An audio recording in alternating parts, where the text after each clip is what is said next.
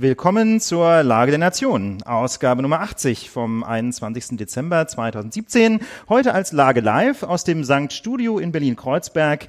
Äh, schön, dass ihr wieder dabei seid und an den Mikrofonen begrüßen euch wie immer Philipp Banse und Ulf Burmeier. Hi. Ja, schön euch äh, zu sehen hier im Saal. Herzlich willkommen den Zuhörerinnen und Zuhörern nochmal für den quasi für die Aufnahme. Ähm, und ihr müsst nochmal klatschen, damit es alle hören. Genau, dass ihr Leute sind. Genau. Ja. Das genau. ist nämlich immer so. Das ist so beim Hören von so Live-Events, so im Radio, finde ich das immer klasse. Ja, Wenn dann so, erst hört man nur die Stimmen, die klingen mehr oder weniger wie immer, aber dann gibt es so ein bisschen Applaus, man kriegt so eine Vorstellung vom Raum und es sind ein paar Leute da und so. Atmo. Ja. Und natürlich willkommen unseren Plus-Kundinnen und Kunden im Livestream. Ja, genau. wir haben ja heute ein Videoteam hinten. Das ist Martin insbesondere an den beiden Kameras. Und er wird hoffentlich dafür sorgen, dass auch ähm, die Zuhörerinnen und Zuhörer an den, äh, an den Videoempfangsgeräten, mhm. die Zuschauerinnen und Zuschauer eigentlich, ähm, hoffentlich was haben von diesem Live-Event. Gibt's natürlich hinterher dann als, als öffentliches Video. Machen wir YouTube. Ja, machen wir. machen wir, machen wir zu YouTube. Genau. Okay. Aber live ist es eben special für unsere Kundinnen und Kunden, die ein Plus-Abo genau. haben.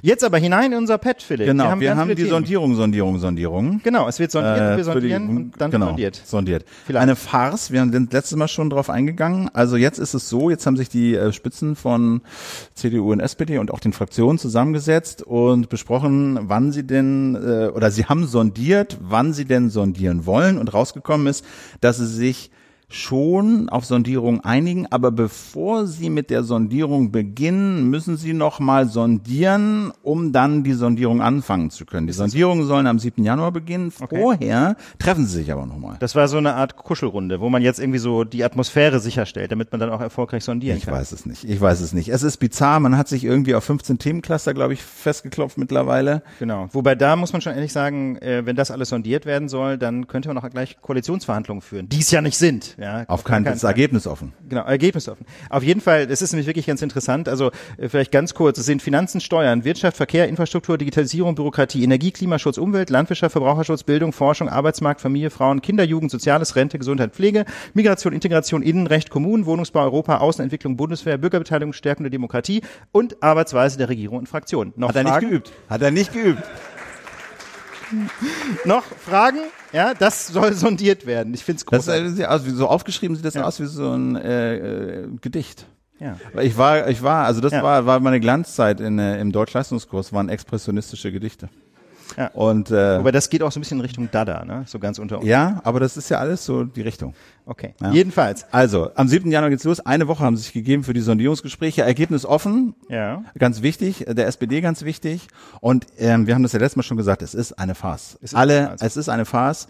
Äh, Gabriel will eine GroKo, Nahles will eine GroKo, Schulz will eine GroKo, Merkel will eine GroKo, äh, alle wollen eine GroKo, aber es ist Ergebnis offen, um die SPD-Basis äh, nicht aufzubringen. Genau. Und da würde ich sagen, wir haben es letztes Mal schon gesagt, da muss sich mal jemand hinstellen und sagen, Leute, Leute, machen wir jetzt so.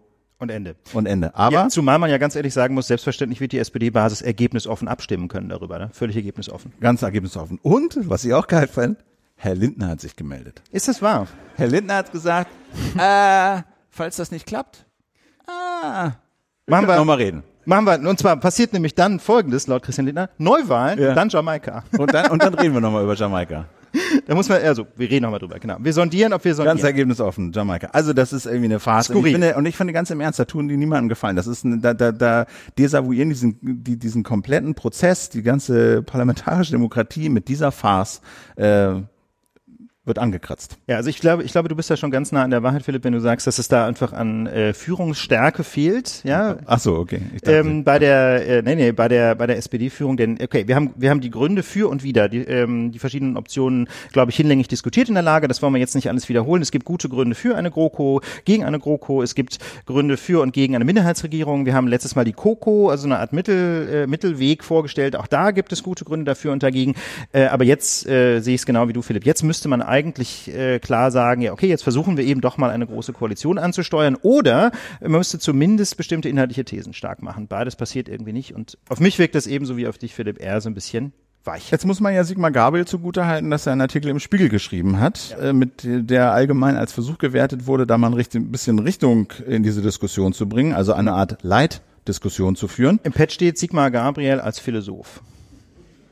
Man das hast du reingeschrieben. Ja, ich habe es reingeschrieben, weil ich, weil ich finde, dass er immerhin so ein bisschen diesen, diesen Gestus an den Tag legt. Ne? Es ist so ein bisschen so dieses, hm, wir lehnen uns mal zurück und wir überlegen und Onkel mal ganz Sigmar genau. sagt Onkel mal, Sigmar. Wie, wie rum sich die Welt dreht. Genau, Ja. Onkel Sigmar erzählt von aus seiner bewegten Jugend. Also Darüber hat ja- eine Freundin von mir auf Facebook heute interessante Dinge geschrieben. Die sagte nämlich, sie erkennt Sigmar Gabriel aus alten Zeiten, als sie bei den Falken waren. Das ist so eine relativ linke Jugendorganisation irgendwie in Niedersachsen und äh, erzählt, dass er da schon, ähm, da war er ja schon Student irgendwie und wollte Volksschullehrer werden, glaube ich, oder weiß nicht was für Lehrer. Auf jeden Fall Lehrer wollte er werden. Und die anderen, bei die bei den Falken den Ton angegeben haben, waren so richtig harte Jungs von der Metallergewerkschaft. Also ehrliche Schlosser und so. Und da hat der Sigmar schon immer versucht, sich da irgendwie anzubiedern. Also sie meinte, er war damals schon im Wesentlichen auf der Suche nach der Liebe der harten Metaller. Und im, und, äh, und im Grunde, im Grunde so in diese Richtung geht ja auch, was er jetzt geschrieben hat. Das fand ich so ganz lustig. Ja, ich habe es mir auch durchgelesen und äh, ich, ich, ich muss ehrlich sagen, mir war gar nicht so bewusst, dass die 70er Jahre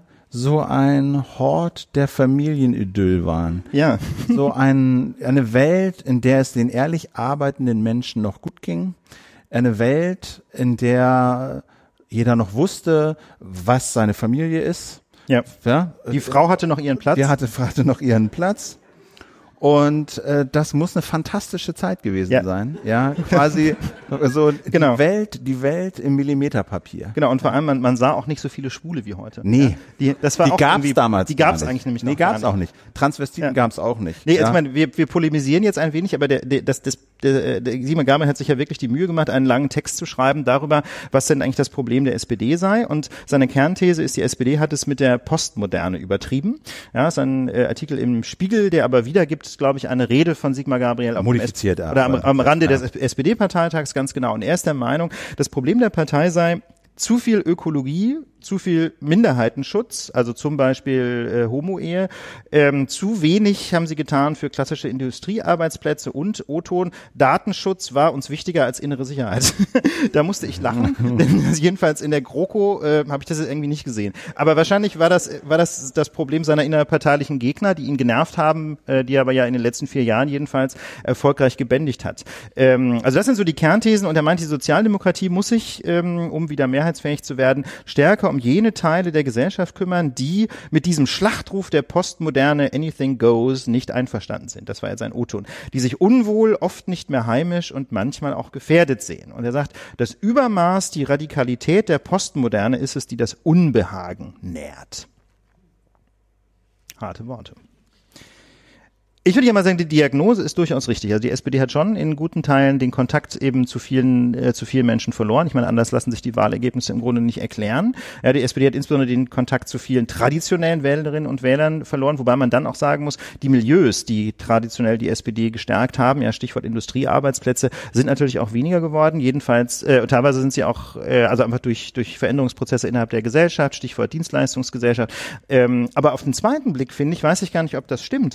Denn es gibt ja auch heute noch Menschen, die, die man mit diesem etwas angestaubten Begriff des Proletariats belegen könnte. Also nehmen wir zum Beispiel so einen Paketfahrer. Ja, wenn ich mir anschaue, unter was für einem enormen Druck die stehen, wie schlecht die bezahlt werden, das ist doch im Grunde so ähm, die, die 4-0-Variante des Industriearbeiters, der, der sich im Grunde bei Krupp mehr oder weniger als Tagelöhner verdingt und dann eben unter schlechten Arbeitsschutzbedingungen ohne Krankenversicherung und so geschrubbt hat im, im Ende des 19. Jahrhunderts. Das, Das ist doch im Grunde auch nichts anderes. Das auf jeden Fall. Ich habe neulich auch mal mit einer Gewerkschaftsfrau gesprochen und die hat die, die Zahl gesagt, es gäbe vier Millionen Selbstständige in Deutschland, die quasi ja, so eine Art atomisierte Selbstständigkeit. Ja, Scheinselbstständigkeit. Äh, ja, nicht nur Scheinselbstständigkeit, sondern auch eine Selbstständigkeit vollführen, indem sie beispielsweise, der, der, der, der Prototyp ist immer, ähm, was weiß ich, du lädst dir eine App runter, ähm, auf der Jobs angeboten werden, ein Euro, wenn du die Joghurtbecher in der Filiale bla bla bla fotografierst. Oder ein äh, Kartendienst braucht irgendwie Bilder von der Umleitung auf der A17 und das Schild davor. So,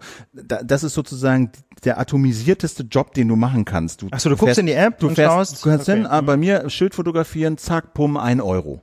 So. Ein Euro? Ja, ein. Euro. Das ist für Mit Zeit. einer Stunde Aufwand. Wenn, Oder nein, wenn du das hochrechnest, das ist schon okay. Ich habe mit ein paar von den Leuten gesprochen, die sagen, auf der Arbeit nach Hause, äh, ja, dann gucke ich halt, halt da dreimal an und verdiene sieben Euro.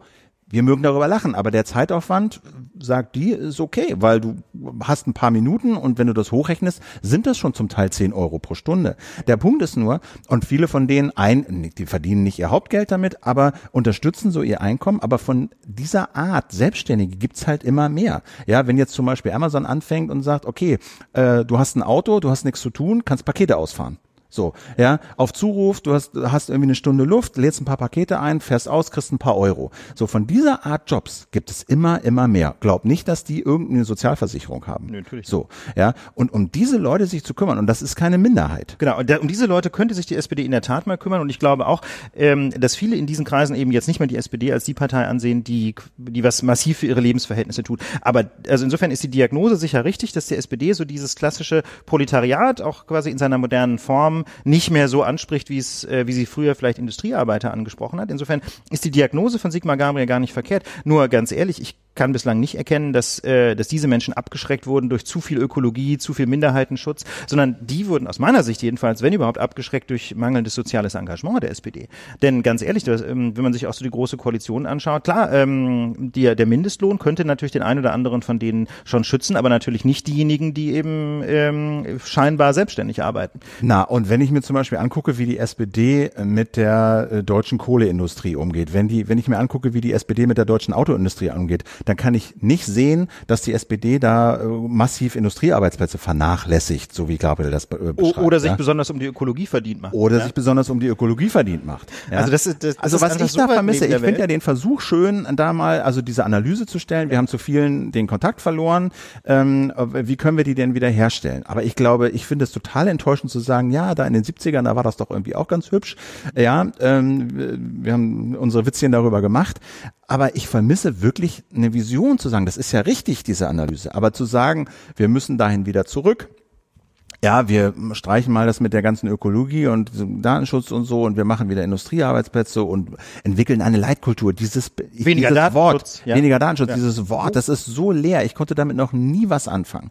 So. Und das dann einfach so in Raum zu tun und zu sagen, ja, das ist hier mal eine, eine Diskussionsgrundlage, finde ich armselig. Ich meine, er sagt am Ende, klar, das große Thema ist Europa. Mhm. Ja, sicherlich. Ja.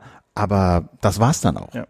Also ich würde auch sagen, die Diagnose ist ganz richtig, aber äh, zum Beispiel zu diesem Thema Unbehagen, ne, was eben ja schon so als Schlagwort kam, ähm, Unbehagen mit, äh, mit der Radikalität der Postmoderne in den Worten von Sigmar Gabriel oder um ein, äh, ein Beispiel, das er gebracht hat, wir haben es schon kurz angesprochen, da schreibt er, das wieder ein O-Ton, die Familie und die bis dahin gesellschaftlich dominante Ordnung der Geschlechterverhältnisse, Klammer auf, das schreibt er nicht, Männer bestimmen, Frauen folgen, Klammer zu, verlor durch Individualisierung und Emanzipation an Kraft und Relevanz. Ja, und das beklagt er. Also er sagt allen Ernstes, äh, die, sagen wir mal, langsam, aber sicher fortschreitende Gleichberechtigung zwischen den Geschlechtern äh, für, führt dazu, dass, dass Menschen irgendwie Unbehagen verspüren. Und da muss ich ganz ehrlich, muss ich ganz ehrlich sagen, das kann man doch nicht ernsthaft schreiben. Ja, vor allen Dingen, vor allen Dingen, vor allen Dingen, das geht doch auch an der Lebensrealität von ganz, ganz, ganz vielen Leuten vorbei.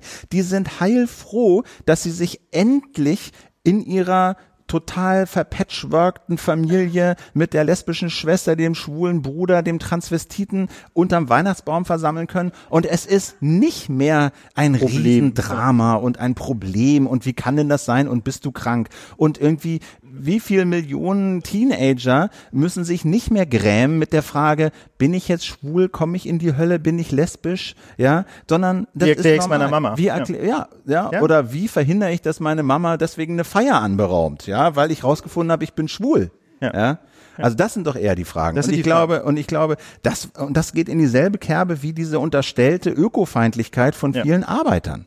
Das glaube ich ist auch falsch. Ja, das ist einfach Berliner Filterblase. Ne? Ja. Also alle Umfragen zeigen jedenfalls, dass, äh, dass man durchaus nicht sagen kann, dass Arbeiter kein Öko wollen. Ja, Also weil wirklich- die Ökos die, die Wirtschaft kaputt machen. Ja, das sind Man, also das ist doch auch 70er Jahre. Also Bernd Ulrich ähm, äh, aus der von von Zeit Online hat fand ich einen sehr schönen Kommentar geschrieben zu dem Text ähm, von Sigmar Gabriel. Er attestiert ihm imposante Denkfehler, ja, ein ein O-Ton und äh, und er schreibt ähm, tatsächlich kann das Behagen einer Mehrheit nicht zuletzt daher, also früher in den 70ern, dass viele Minderheiten sich nicht relevant und nachdrücklich äußern konnten. In den guten alten Zeiten der Sozialdemokratie, also den letzten drei Jahrzehnten des vergangenen Jahrhunderts, waren die Kinder braver, die Schwulen stiller, die Frauen fügsamer, die Gastarbeiter sprachloser, die Patienten genügsamer und die Stammwähler treuer. Aber warum? Weil sie von Angst, Gewalt und Gewohnheiten klein, still und treu gehalten wurden.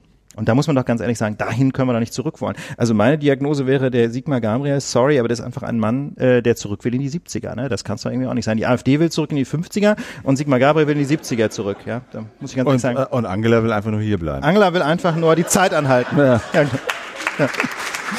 Ja, Das sind, äh, das sind echt schöne krass. Aussichten. Ja, schöne Aussichten. Also ich Also, würde sagen, der Sigmar ist einfach was- ein Vertreter einer Generation, der die SPD herabgewirtschaftet hat. Und ich glaube auch nicht, dass die SPD-Basis äh, da noch dabei ist. Also ich meine, wenn man da so auf Twitter schaut, was da so die Thesen sind, der ist, äh, ich habe das, ich habe ihn auch kritisiert in einem Tweet, äh, der relativ viel Verbreitung fand. Und da hat man einfach nur gemerkt, der wird auch selbst von Bundestagsabgeordneten, der stellvertretenden Fraktionsvorsitzenden nicht mal so ganz ernst genommen. Aber dein Tweet willst du jetzt nicht vorlesen. Ne? Äh, nee, da habe ich einen Tippfehler drin. Okay. Egal. Egal. Äh, nein, Ähm, also, aber aber das sagt ja, auch- das stand ja auch äh, wie letzte Woche im Spiegel war, glaube ich, so ein am Anfang da so ein Aufmach so nach dem Motto Merkel muss weg, äh, so die ist äh, die ist äh, das ist vorbei und Quintessenz oder These von dem Ding war auch, es gibt keinen Aufbruch. Alle Beteiligten, ja, sei es die SPD, wir haben es genannt, sei es in der CDU, das ist alles, wenn es gut läuft, Status quo. wenn es gut läuft. Ja. Schauen wir mal. Wir schauen nach Süden und zwar nach Felix Austria. Ja, unser südliches Nachbarland Österreich hat, was wir nicht haben, nämlich eine Regierung. Äh, jedenfalls eine frisch gewählte und tatsächlich vereidigte und neue und äh, ins Amt hineingekommene. Und äh, sie haben sogar einen Kanzler. Genau. Und die gute Nachricht ist, er ist mit dem Stimmbruch durch. Ja, der 31-jährige ähm, Bundeskanzler der Republik Österreich hat ähm, die Vereidigung erfolgreich überstanden. 31. Was hast du mit 31 gemacht? Hast du schon Land regiert? Äh, nee, mit Nee. 31 war ich, oh lala, ähm, da war ich gerade frisch ernannt und äh, Richter am Amtsgericht Tiergarten. 31. Immerhin. Wenn ich jetzt aufzähle, was ich mit 31 gemacht hab- habe, Ich habe Verkehrssünder gejagt, Philipp, kann ich dir sagen. Mich vielleicht. Jedenfalls, ähm, also die F, äh, 180 Seiten Koalitionsvertrag, das spricht für tiefes Vertrauen zwischen FPÖ und äh, der, dem, dem CDU, also FPÖ ist ja gleichsam das, ich sage mal etwas platt jetzt das AfD-Pendant, also die rechtspopulistische Partei äh, in Österreich. Äh, sie hat eine Koalition geschlossen mit der ÖVP, ähm, die die Regierung anführt. Wobei man sagen muss, sie ist im Prinzip weitgehend zu einem Wahlverein auch für den Kanzlerkandidaten geworden, äh, denn der hat den Wahlkampf, das hatten wir schon in der Lage mehrfach diskutiert, sehr auf seine Person zugeschnitten. Das heißt also, wie soll ich sagen, die Programmatik der ÖVP spielte jetzt nicht mehr so eine entscheidende Rolle, sondern im Wesentlichen ging es um Kurz. So heißt der Mann. Ähm, die, Ö, äh, die FPÖ, also die rechtspopulistische Partei, bekommt Schlüsselressorts. Das ist vielleicht aus der deutschen Perspektive äh, die beunruhigende Nachricht, nämlich das Außenamt, Außenministerium, wobei die Ministerin selber kein FPÖ-Mitglied ist. Das scheint in Österreich, habe ich jetzt mir angelesen, wusste ich auch nicht, Tradition zu sein, dass die Außenminister möglichst parteiunabhängig sind. Aber es ist eben ein Ticket der FPÖ. Äh, gehalten wird dieser Job jetzt von der Nahostexpertin Karin Kneißl. Dann bekommt die FPÖ das Innenministerium, das Verteidigungsministerium. Äh, FPÖ-Chef Strache wird Vizekanzler und Sportminister. Und sie bekommen noch den Minister für Infrastruktur. Und da muss man sagen, das ist heiß, ähm, denn damit bekommt die FPÖ auch die Kontrolle über die Geheimdienste, ne, qua Innenministerium. Und trotzdem würde ich sagen, wenn ich mich so zurückerinnere an die Reaktion, als die FPÖ das erste Mal in der Regierung war. Da, 2000? 2000. Ja. Da, äh, weiß ich nicht. Das da, war schon das ganz war schon, Liga, ja. das war schon, äh, da war der braune Alarm. Da war der braune Alarm. Äh, Da gab es ja sogar auf EU-Ebene so quasi Sanktionen, informelle Sanktionen. Also man hat dann nicht gesagt, auf EU-Ebene bekommen die Österreicher weniger Rechte, aber viele Mitgliedstaaten der EU, damals waren es nur 14 an der Zahl, ähm, hatten damals so die bilateralen Beziehungen zu Österreich so ein bisschen eingeschränkt. Muss man sich mal vorstellen. Ja, innerhalb der EU, also nicht gerade den Botschafter abberufen, aber jedenfalls die Beziehung eingeschränkt. Das hat aber auch nur ein paar Monate gehalten, hatte man sich dran gewöhnt. Ich war damals in, in Frankreich, weiß ich noch, äh, im, im Erasmus-Jahr, äh, in Rennes, in der Bretagne. Am IEP, also ich habe im Erasmus Politikwissenschaften studiert äh, und äh, da gab es zwei Österreicher oder Österreicherinnen genau genommen in unserem Erasmus-Jahr und die mussten hintereinander in der Mensa am Katzentisch sitzen, so ungefähr. Also nein, äh, Ungefähr oder wirklich? Nein, es ist aber, das, die wurden also wirklich ständig damit konfrontiert. Was ist bei euch denn los? Gut, klar, ne, ähm, IEP, äh, Politikwissenschaften, das heißt, da war das auch ein besonders heißes Thema, aber ähm, nee, nee, das war schon so, dass die ständig damit konfrontiert wurden und die waren irgendwann auch völlig genervt nach dem Ja. Leute, ich habe die FPÖ nicht gewählt, also sorry, könnt ihr mich jetzt nicht dafür Aber ihr habt die nachhaltig traumatisiert, das kann man Offenbar, festhalten. ja, mal Okay. gucken. Ähm, Dann, und, und- aber ist es denn gerechtfertigt, diese etwas mildere Reaktion jetzt auf die auf die F FPÖ? Schauen wir doch mal wollen, auf die Inhalte. die, wollen die denn noch aus der EU raus? Schauen wir auf die Inhalte, was die jetzt tatsächlich beschlossen haben. So die Kernpunkte dieses Koalitionsvertrags, Kürzung der sogenannten Mindestsicherung, das ist also die österreichische Sozi Sozialhilfe, weniger Leistungen für die Integration von Geflüchteten äh, und im Gegenzug sollen aber dann Steuern ähm, und Schul Steuern gesenkt und Schulden abgebaut werden, also mit dem ersparten Geld ähm, Steuern senken und Schulden abbauen. Und ähm, was das für das für Europa bedeutet, ist so ein bisschen unklar. Der österreichische Bundespräsident van der Bellen ist ja von den Grünen und ähm, der hat immerhin durchgesetzt, also der hat da deutlich mehr Einfluss auf die Regierungsbildung als äh, der Bundespräsident in Deutschland und der hat durchgesetzt, dass im, Euro, äh, im Koalitionsvertrag jedenfalls ein klares Bekenntnis zu äh, Europa auftaucht. Das heißt, es wird zumindest ohne Kein weiteres Exit. kein Exit geben. Aber er hat auch gelächelt bei der, ja, wie haben die sich das genannt? Bei uns heißt das Vereidigung. Aber ist das nicht irgendwie so Einver Ver- Einvereidung oder so? Einfach, Irgendwie so in der irgendwie Richtung. einfach, irgendwie, das, so, Die haben- wie bitte? An, Eingelobung. einge, Herzlichen Dank. ein oder Angelobung? Angelobung. Angelobung. Genau, Angelobung. Okay, sorry, Angelobung. Ja, okay. Also jedenfalls äh, hat er hat er gelächelt. Ja, ich finde, er hat das sehr. Ähm, das war auch so die ähm, die Wertung der Süddeutschen Zeitung. Er hat das sehr souverän gemacht. Ne? Ja, er hat gelächelt. Ja, also war die hat große Frage, lächelt er oder steht er mit verscheinerter Miene daneben und äh, Mhm. So wie war, das nämlich 2000 war. Ne? Da Genau. stand der Bundespräsident daneben und schaute so ein bisschen, als sei es seine eigene Beerdigung. Und so war es diesmal wohl nicht. Nee. Das gilt allgemein als gutes Zeichen und meine Aber du hast natürlich, äh, du hast ja völlig zu Recht die Frage aufgeworfen, Philipp, ist das jetzt ein großes Problem, äh, dass man sich nicht mehr so drüber aufregt? Ich würde sagen, das ist leider Gottes einfach ähm, ein Symptom, dass man sich eben an alles gewöhnt. Auch an, äh, an den Rechtsdrall in Europa oder den Rechtsruck. Ich würde sagen, die Schmerzgrenze ist eindeutig gesunken. Wie, ja, Oder hat sich nach das rechts Bild, verschoben, äh, Hat sich nach, ja? Die Schmerzgrenze hat sich nach rechts verschoben. Ja. Das ist ein schräges Bild. Das ist ein schräges Bild. Das würde man in der Journalistenschule vermutlich Wirst du angemerkt gleich rausschneiden irgendwie. Aber, aber ich weiß schon, was du meinst. Also wenn wir dann auch gleich noch über Polen und Ungarn reden, ist man ja heute froh, äh, wenn das nur so eine Variante, ne, 31-jähriger Kurz äh, übernimmt, das Ruder in Österreich ist. Genau, und der Kurz, muss man sagen, ist zwar in gewisser Hinsicht populistisch insofern, als er den Wahlkampf eben auf sich als Person und starke Thesen zugeschnitten hat, aber er ist jedenfalls kein Rechtsradikaler. Ne? Er ist, er, er, also es ist sehr schwer, ihn einzufangen, weil er eben so relativ wenig inhaltliche Thesen verkündet hat, aber er wirkt so ein bisschen so wie in, in deutscher Terminologie irgendwo zwischen Union und FDP. Also relativ liberal, aber noch europafreundlich. Ähm, richtig hart wird's vermutlich nur für die sozial Schwachen und Geflüchtete in Österreich. Kommen Wir- wir zu einem weiteren interessanten Mitglied in der großen europäischen Familie, die Und zwar unser östliches Softdrink Nachbarland. haben, schon seit Jahren, nämlich Polen. Genau. Da mh, hat sich die EU-Kommission schon seit längerem mit beschäftigt, mit diesem Land, weil Polen auf, äh, droht, vom rechten Pfad abzukommen. Vom Pfad der Rechtsstaatlichkeit. Ähm, ganz besonders hat sich das zunächst mal gezeigt bei der Justizreform, die jetzt gerade beschlossen worden ist. Also gerade hat äh, der polnische Staatspräsident ähm, das Gesetz quasi mit Nochmal so extra. Noch mal so, genau. Es, es dreute schon äh, quasi das, über was wir gleich reden, nämlich diese Androhung von Stimmenentzug etc. Aber er hat es halt unterschrieben so als schon deutliches Zeichen, Leute. Genau. Und was ist das Problem dabei? Die polnische Justizreform führt in, insbesondere dazu, äh, dass sowohl die Justiz selber, also die, die Richterinnen und Richter, als auch die Ermittlungsbehörden, Staatsanwaltschaften unter deutlichere kon politische Kontrolle gestellt werden. Ähm, das heißt also, äh, gerade bei der Besetzung von Schlüsselpositionen in der Justiz spielt in der Zukunft die, äh, die Regierungsmehrheit im Parlament eine wesentlich größere Rolle. Die Details sind relativ kompliziert. Da geht es also um die Besetzung eines Justizrats, der wiederum zuständig ist für die Berufung von Richterinnen und Richtern. Ähm, und es gibt da auch in Deutschland, muss man offen sagen, ein kleines Problem. Ja, das schlägt nur bislang nicht so durch. Auch in Deutschland ist es ja so, dass die äh, Richterinnen und Richter weitgehend von der Exekutive bestimmt werden. Ja, und dann aber, wenn sie einmal bestimmt sind, äh, richterliche Unabhängigkeit Unabhängigkeit genießen und äh, nur noch unter extremen Bedingungen aus ihrem Amt entfernt werden können. Aber die, äh, die erste Ernennung und dann auch weitere Beförderung werden normalerweise immer von der Exekutive vorbereitet. Und in Berlin und Brandenburg zum Beispiel gibt es da noch einen Richterwahlausschuss, was ein parlamentarisches Gremium ist, ähm, das diese äh, Exekutiventscheidung dann letztlich um, bestätigen muss. Aber es gibt da schon auch einen sehr deutlichen Einfluss der Exekutive. Also keine, das war das wäre das Gegenmodell, keine Selbstverwaltung der Justiz. Man könnte sich ja auch vorstellen, ähm, dass äh, Beförderungsämter in der Justiz aus der Richterschaft selber besetzt werden. Ne? Dass es so eine Art Generalversammlung gibt, meinetwegen, wenn am Landgericht ein neuer Vorsitzender gebraucht wird, könnte man ja sagen, es treffen sich einfach alle Richterinnen und Richter des Landgerichts und wählen.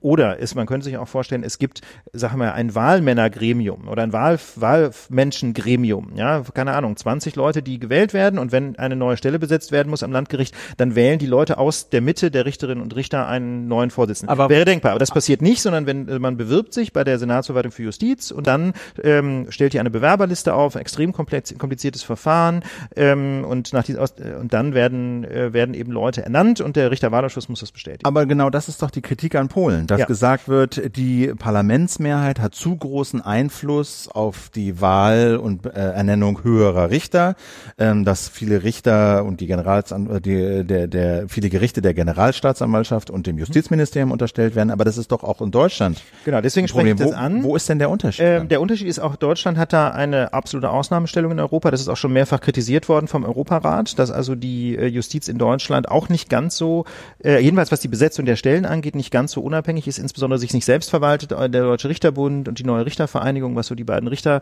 in Anführungsstrichen Gewerkschaften sind, fordern auch schon seit vielen, vielen Jahren diese Selbstverwaltung der Justiz in Deutschland zu stärken. Und ich denke, das Beispiel zeigt, wir sind da eine Ausnahme. Polen geht jetzt in eine ähnliche Richtung, aber äh, in Deutschland ist es bislang nicht zum Problem geworden. Jedenfalls wird es nicht als, als großes Problem wahrgenommen, einfach weil in Deutschland eben Richterstellen jedenfalls im Großen und Ganzen nicht nach politischer Richtung besetzt werden. Also bei höheren und bei höheren äh, Richterstellen wird dann eben so auf Parität geachtet. Ne? Also am Bundesverfassungsgericht gibt es dann eben SPD-Tickets und Unionstickets, aber es käme jetzt selbst eine Unionsparlamentsmehrheit käme nicht auf die Idee zu sagen, wir besetzen jetzt gnadenlos alle Stellen nur noch mit konservativen Unionsleuten. Also das ist ja in Polen offensichtlich anders, wo äh, die die äh, Regierungspartei sich das sozusagen als Werkzeug entdeckt ganz hat, genau. um Einfluss zu nehmen und ganz explizit gesagt hat, wir reformieren das, wir wollen mehr Einfluss und den nehmen wir auch und deswegen stricken wir das um. Ganz genau so ist es ja. In Deutschland scheint es eher tendenziell möglich zu sein und manchmal so zu passieren, aber es ist bisher noch nicht so explizit als politisches Instrument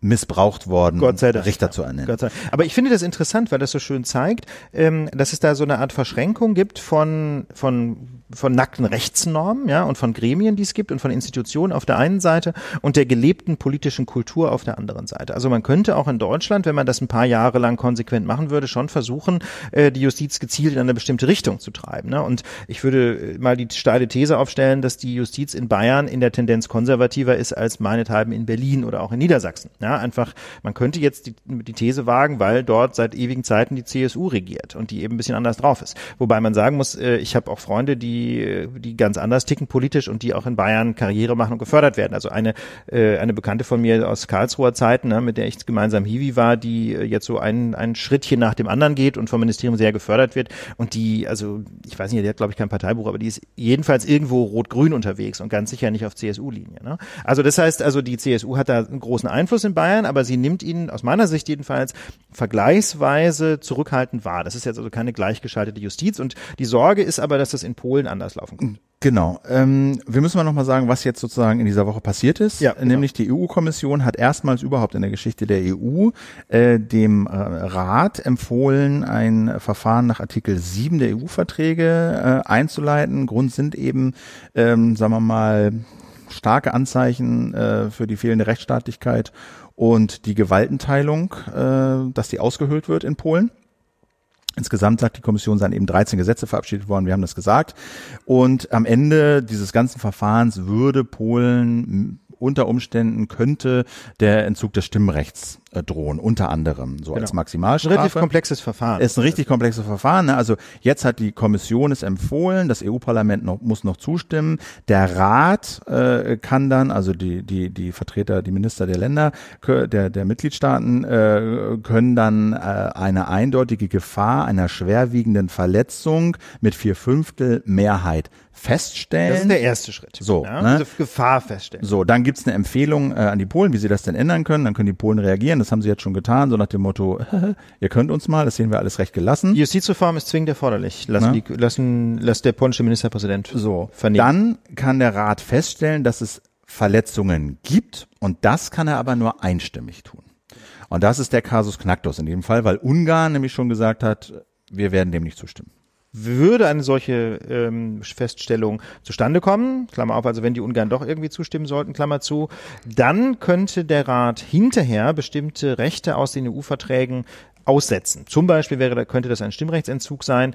Ähm, das wird, wie gesagt, eher nicht passieren. Aber wenn äh, das passiert, dann könnte das der Rat sogar mit qualifizierter Mehrheit. Das ist, deswegen sagen wir etwas kompliziertes Verfahren. Erste Stufe Gefahr feststellen. Zweite Stufe Verletzung feststellen von europäischen äh, Rechtsgrundsätzen. Dritte Stufe Sanktionen. Und diese mittlere zweite Stufe muss einstimmig passieren, weswegen das ganze Sanktionsverfahren sehr wahrscheinlich nicht ganz zum Erfolg führen wird.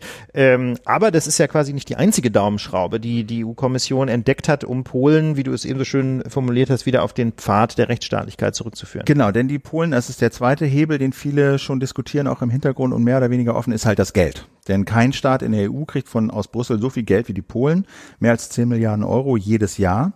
Und da ist natürlich äh, der Gedanke nicht fern zu sagen, hey, wenn ihr unsere Rechte und unsere Rechtsstaatlichkeit, unsere Regeln, die wir uns in der EU gegeben haben, so fundamental verletzt, vorsätzlich verletzt und mhm. auch missachtet, dann können wir euch kein Geld mehr überweisen oder weniger Geld überweisen, sondern wir müssen diese Überweisung auch an die Sicherung der Rechtsstaatlichkeitskriterien knüpfen. Und da schreibt irgendwie die polnische Zeitung, Respospolita, ziemlich, ziemlich regierungsnah, wenn ich das so in richtiger Erinnerung habe, dass es eben eine Initiative gibt, den nächsten EU-Haushalt ab 2020 eben so zu stricken und da eben bindende Regeln einzuführen, zu sagen, wenn ihr Geld bekommen wollt, dann müsst ihr euch an diese Rechtsstaatlichkeitskriterien halten.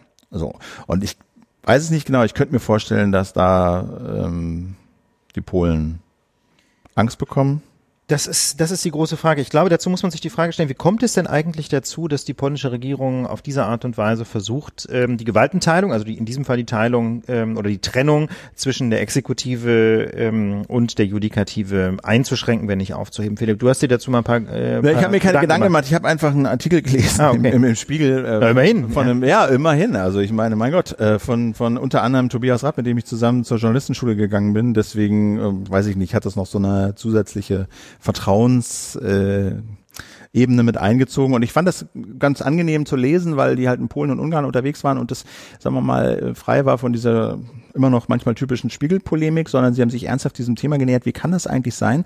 Und ich fand interessant beim Lesen und habe mich daran erinnert gefühlt an diese äh, psychologische Dimension zwischen äh, Ost, also ehemals DDR, Ostdeutschland und Westdeutschland. Das, mhm. Und ich finde es einfach interessant, dass ähm, auf dieser Ebene, auf, auch auf dieser politischen Ebene Psychologie und, und so eine enorme Rolle spielt, zu spielen scheint. Ja? ja? Also so wie das bei den, bei den Ostdeutschen und den Westdeutschen war, dass einfach wahnsinnig viele Erwartungen äh, von jeder Seite herangetragen wurden, die alle enttäuscht wurden. Ja? Die, ja. Die, bei den Westdeutschen war es so, ja, ihr seid, seid doch mal dankbar, dass wir euch jetzt aufnehmen, dass wir euch aufbauen und die Ostdeutschen sagten, ja, nee, äh, so. Wir haben ja, auch was geschafft. Wir das haben auch was geschafft. So und dass alle so standen und, und alle, alle, alle Erwartungen, die jeder so an den anderen hatte, wurden enttäuscht und das, das, das Ergebnis kennen wir alle und so scheint es zumindest auch zu bei großen Teilen in Polen und Ungarn der Fall zu sein. Ja, mhm. wo, äh, wo. Auf den ersten Blick ist das ja verwunderlich, ne, wenn man mal ganz ehrlich ist. Also ich meine, äh, Polen ist vor rund 13 Jahren der EU beigetreten mit einer ganzen Reihe anderer Staaten des ehemaligen sogenannten Ostblocks, Estland, Lettland, Litauen, äh, Polen, Slowakei, Slowenien, Tschechien. Und eigentlich, so aus der wirtschaftlichen Perspektive, ist es ja eher eine Erfolgsgeschichte. Ne? Also die polnische Wirtschaft brummt, es gibt eine ganz niedrige Arbeitslosigkeit äh, und Polen profitiert enorm von, dem, von der EU-Mitgliedschaft. Also die Schätzungen gehen in die Richtung, dass Polen etwa netto 10 Milliarden Euro im Jahr von der EU bekommt. Also mehr bekommt, als es einzahlt in die Kassen der EU. Na, da könnte man ja denken, eigentlich ist alles super. Aber du sagst, ja. psychologisch sieht die Welt anders ja, aus. Ja, psychologisch scheint es da so ein, so eine Mischung aus so einem Minderwertigkeitskomplex zu geben. Ich meine, Polen hat eine echt äh, fiese und, und äh, fiese Geschichte, ja, geteilt und äh, hin und her geschoben und über die wurde immer nur regiert. Und ähm, äh, haben sich wohl auch so ein bisschen dieses Bild zu eigen gemacht, von dem sie glauben, dass es so in Deutschland oder zumindest Westeuropa von ihnen herrscht. Ne? Das sind halt die Putzfrauen, die billigen Handwerker Handwerker und die Paketfahrer, die so aus Polen kommen und ähm, empfinden halt diese ganze EU als Maßregelei. Ja, die kommen, die wollen uns vorschreiben, wen wir ins Land lassen, die wollen uns vorschreiben, welche Flüchtlinge wir aufzunehmen haben, die wollen uns vorschreiben, dass wir unsere Wälder nicht abholzen dürfen, weil die unter irgendeinem EU- oder UNO-Schutz stehen und wollen uns auch Strafgelder dafür aufbrummen, 100.000 Euro am Tag, weil wir diese Wälder abholzen oder anfangen zumindest haben ab, äh, abzuholzen. Und ich frage mich angesichts sozusagen dieser, dieser psychologischen Dimension, die das hat, ich meine, das Ganze gipfelt ja, das ist ja dieses geile Zitat ne, vom polnischen Außenminister, äh, äh, also er hat sozusagen Angst, ich zitiere, vor einem neuen Mix der Kulturen und Rassen, die in einer Welt aus Radfahrern und Vegetariern ja, die nur noch von, von neuen Energie, von erneuerbaren Energien leben und jede Form der Religion ablehnen. Mhm. Ja, das ist die Bild. Und ich meine, dann stellst du dir die, dann stellst du dir die Central European University in Budapest vor, in ja. Ungarn. Und was wächst da auf dem Dach? Salat. Salat. Ich meine, weißt ja. du, das kann nicht gut ja. gehen. Also ja. das ist das Bild, was die haben. Da kommen halt diese ganzen Öko-Hipster aus Westeuropa und wollen uns diktieren, wie wir kat guten katholischen Polen äh, zu leben haben. Ja, aber auf der anderen Seite muss man doch sagen, ähm, ist ja jetzt die äh, die polnische Revolution, ja, der, ähm, ab 89, der Wandel des politischen Systems in Polen ist ja jetzt nicht irgendwie von der EU aufoktroyiert worden, ne, sondern der Übergang von einer sozialistischen Diktatur hin zu einer demokratischen politischen Ordnung ist ja auch aus Polen selbst heraus zustande gekommen. Das ist denen ja jetzt nicht übergestülpt worden, ganz anders zum Beispiel ähm, als nach dem Zweiten Weltkrieg in Deutschland. Und äh, die Menschen in der Bundesrepublik haben ja nach ersten, sagen wir mal, Anfangsschwierigkeiten in den 40ern und 50ern, ja, mit so einer NSDAP-Nachfolgepartei wie der SRP, äh, mit bestimmten äh, ultra ähm, Strömungen in der damaligen FDP und so. Also von diesen Geburtswehen abgesehen haben die Menschen äh, in der Bundesrepublik doch die Demokratie ganz gut angenommen, allerspätestens vielleicht mit den 68ern.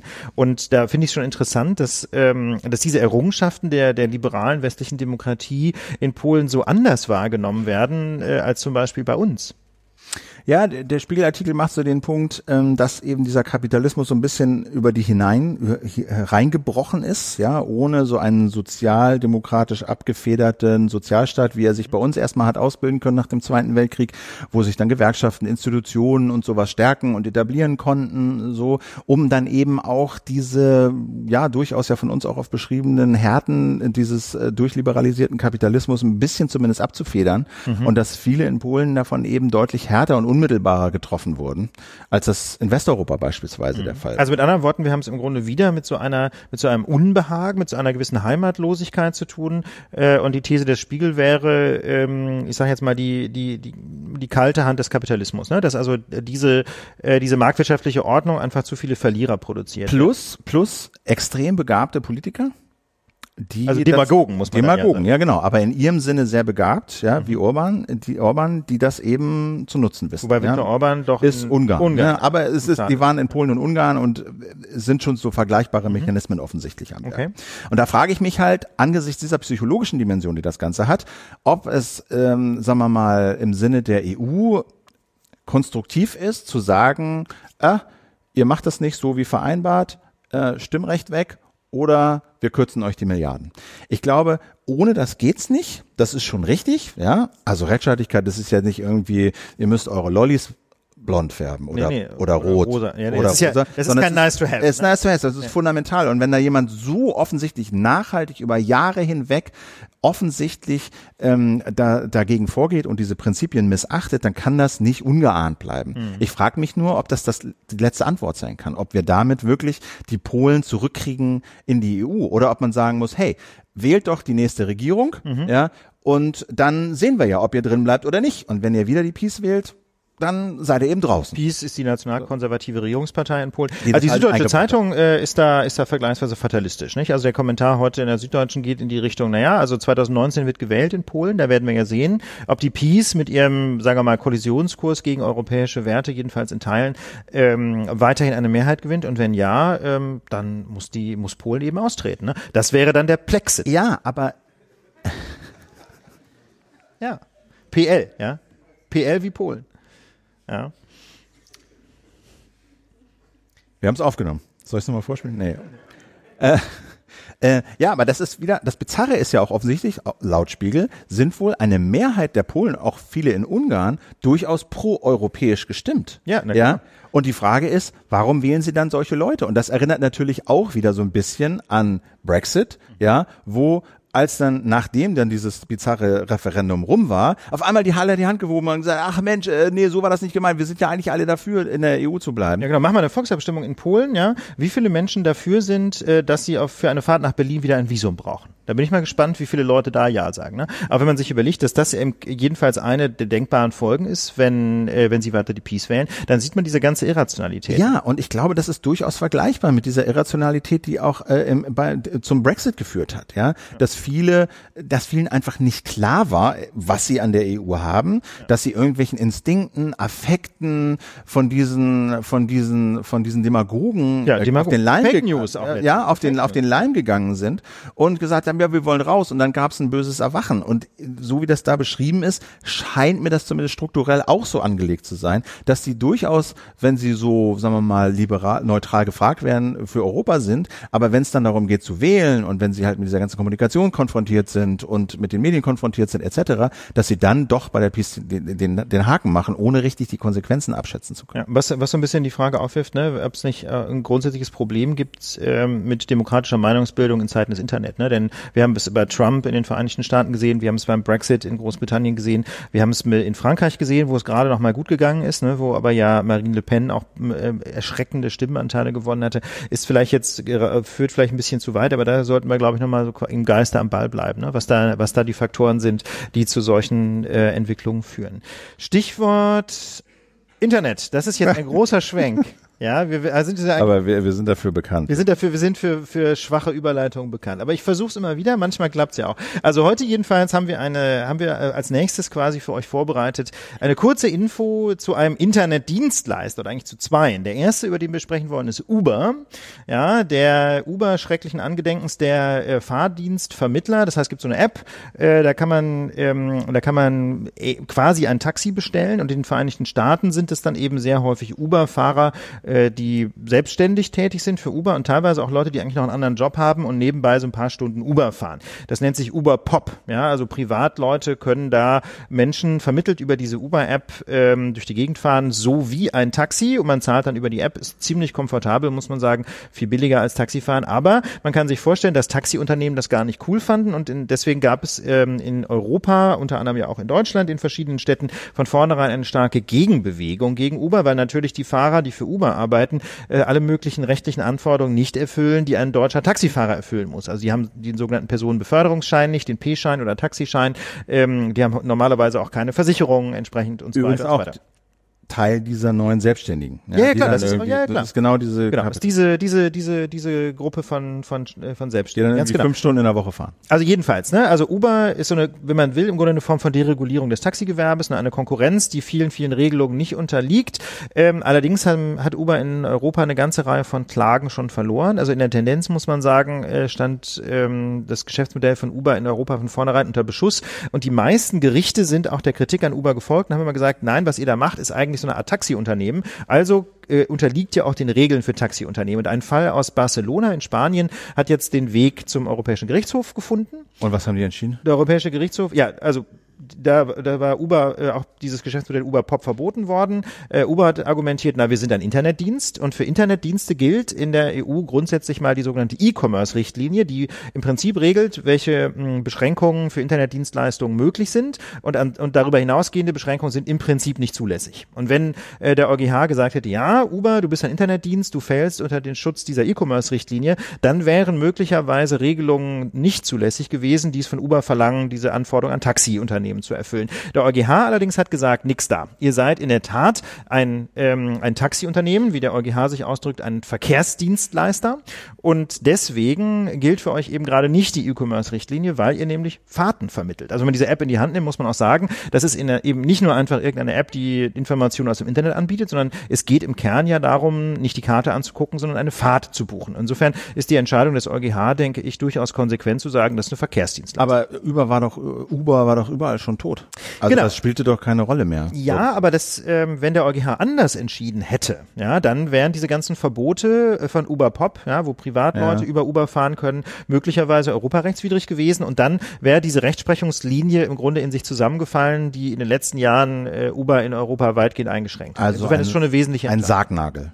Es ist ein Sargnagel für Uber, jedenfalls das bisherige Modell funktioniert nicht mehr. Möglicherweise ist ja eine einfach eine europaweit einheitliche Taxi-App oder im Grunde ja eine weltweit einheitliche Taxi-App trotzdem ein brauchbares Geschäftsmodell. Aber jedenfalls dieses Uber Pop, ja, Privatleute ohne Taxischein fahren und auch sonst müssen keine Regeln eingehalten werden, das wird so nicht mehr funktionieren. Äh, und interessant ist daran eben auch, ähm, dass es ein weiterer Schritt hin ist zu so einer Fragmentierung des Internet. Ne? Als das Internet aufkam, so Ende der 90er Jahre, also jedenfalls mit Breitenwirkung, in der Wissenschaft gibt es ja schon ein bisschen länger, ähm, da war ja so die Wahrnehmung, äh, im Grunde gelten gar keine Regeln so richtig und wenn überhaupt, dann gelten nur die kalifornischen Regeln und das Internet reguliert sich am besten selber. Und ähm, ich denke, die Uber-Entscheidung des EuGH macht sehr deutlich, ähm, das stimmt so nicht. Das Internet wird quasi langsam aber sicher von der äh, von den klassischen Regularien der Offline-Welt eingeholt. Das gilt auch für unser nächstes Thema. Da geht es nämlich um ein Thema, über das wir schon mal kurz vor einigen Lagen mehr oder weniger im Vorbeilaufen berichtet haben. Du hattest ich, einen O-Ton, ne? Ich hatte so einen O-Ton, über den ich gestolpert war, vom, glaube ich, stellvertretenden Chef des Bundeskartellamts, der so mehr oder weniger nebenbei sagte, ja, ja, übrigens, ähm, wir ermitteln dagegen Facebook und so und äh, so nach dem, was er so gesagt hat, klang das auch so ein bisschen so, als sei das alles schon äh, recht weit fortgeschritten und als stünde Facebook wirklich stark unter dem Verdacht des Kartellamts äh, ein, ein, eine marktbeherrschende und auch marktmissbrauchende Stellung äh, zu haben. Und siehe da, jetzt hat das Bundeskartellamt Facebook zu einer Stellungnahme aufgefordert, weil das Bundeskartellamt nämlich dazu gekommen ist, zu der, zu der Auffassung, ähm, dass äh, Facebook tatsächlich eine marktbeherrschende Stellung hat und diese auch missbraucht. Ja. Nämlich wie? Und zwar durch ähm, User-Tracking ohne Einwilligung. Das heißt also, datenschutzrechtlich ist ja immer so, wenn man Daten sammeln möchte über Menschen, dann braucht man von denen eine Einwilligung und ähm, diese Einwilligung muss dann ihrerseits auch wirksam sein. Es gibt ja bestimmte rechtliche Grenzen, worein man eigentlich einwilligen kann. Und das Bundeskartellamt vertritt die Auffassung, dass insbesondere der sogenannte Like-Button von Facebook ähm, datenschutzrechtlich unzulässig ist und dass Facebook, äh, um das trotzdem zu tun, eine marktbeherrschende Stellung missbraucht. Ähm, das hat im Grunde zwei Schritte. Das eine ist die marktbeherrschende Stellung, wo man sagen muss, es gibt eben einfach kein äh, vergleichsweise, äh, vergleichbar relevantes soziales Netzwerk. Ist noch jemand bei StudiVZ? Nein, Ja? Face Facebook sagt, ihr könnt ja zu Snapchat gehen. Ja, das ist doch lustig, oder? So, als wenn Snapchat quasi ein Das war die Argumentation der, äh, der Dame. Ja, Wieso? äh, es gibt doch Snapchat. ja, das ist also, dass die Pre- Facebook-Pressesprecherin, dass sie nicht rot wird, da wenn sie das sagt, ist doch mal, ist doch wirklich überraschend. Also Oder mal ganz blau, glaube ich, das ist wo- das Äquivalent. Oder blau, was auch immer. Jedenfalls ist also ganz sicher Snapchat möglicherweise auch ein relevantes soziales Netzwerk, aber ja kein funktionales Äquivalent von Facebook mit äh, mit entsprechender Timeline, wo die Leute so ihr ganzes Leben teilen und ihre Fotos seit den, äh, seit zehn Jahren. Also anderen Worten, marktbeherrschende Stellung, weil es das eine soziale Netzwerk ist und das zweite ist eben der Missbrauch durch ähm, durch Aber bestimmte Datenschutz. Allein marktbeherrschende Stellung ist ja noch nicht äh, verwerflich. Nein, das du- ist nee. unangenehm, aber das ist okay, sie zu haben, wenn du sie nicht missbrauchst. Genau, und das tun sie aber, sagt äh, das Bundeskartellamt jedenfalls, in dieser, ähm, in dieser Aufforderung an Facebook doch mal Stellung zu nehmen. Sie glauben nämlich, dass das User-Tracking über diese Like-Buttons nicht okay ist. Und was bedeutet das eigentlich in der Praxis? Also wenn man sich bei Facebook einloggt, ist es irgendwie völlig normal, dass dann Daten verarbeitet werden. Ne? Was man zu Facebook hochlädt, das trackt Facebook. Natürlich, das ist auch irgendwie jedem klar. Und wenn ich auf Like äh, klicke, dann wird das irgendwo gespeichert. Das Problem ist aber, äh, dass Facebook das eben nicht nur auf facebook.com tut oder facebook.de, wo immer man sich rumtreibt, sondern wenn irgendeine andere Website, nehmen wir mal einen Schuhhändler, einen Like-Button auf seine, äh, auf seine Website einbaut äh, und nicht bestimmte Vorkehrungen trifft, dann wird dieser Like-Button quasi von Facebook-Servern geladen. Und mit dieser Webanfrage, ja, wo der Webbrowser diese, diese Grafik, diesen Like-Button von dem Webbrowser von Facebook äh, runterlädt, kriegt Facebook eine ganze Menge mehr an Informationen. Insbesondere bekommt Facebook den sogenannten Referrer, was bedeutet, auf welcher Seite ist dieser Like-Button eingebunden. Der sieht, da sieht Facebook also bei jeder Seite, die man ansurft, dass man diese Seite angesurft hat und kann auf diese Art und Weise natürlich ein großes Nutzerprofil. Also an, angenommen, ich bin, also nimm mal, ich bin Facebook-Nutzer, ich bin bei Facebook angemeldet, also ich bin, äh, bin Kunde von Facebook, bin aber nicht bei Facebook eingeloggt Ja. gerade, sondern ich öffne halt meinen Browser, mit dem ich halt so unterwegs bin, bin nicht bei Facebook eingeloggt, gehe zu dieser besagten Schuhseite, auf der Schuhseite wird der Like-Button angezeigt, dann erfährt Facebook, dass ein Nutzer mit einer bestimmten ID Genau. diese Schuhseite besucht hat. Genau, und zwar, und zwar, und zwar quasi für immer von dem Moment an, wo du dich einmal mit deinem Browser bei Facebook angemeldet Angemeldet hast.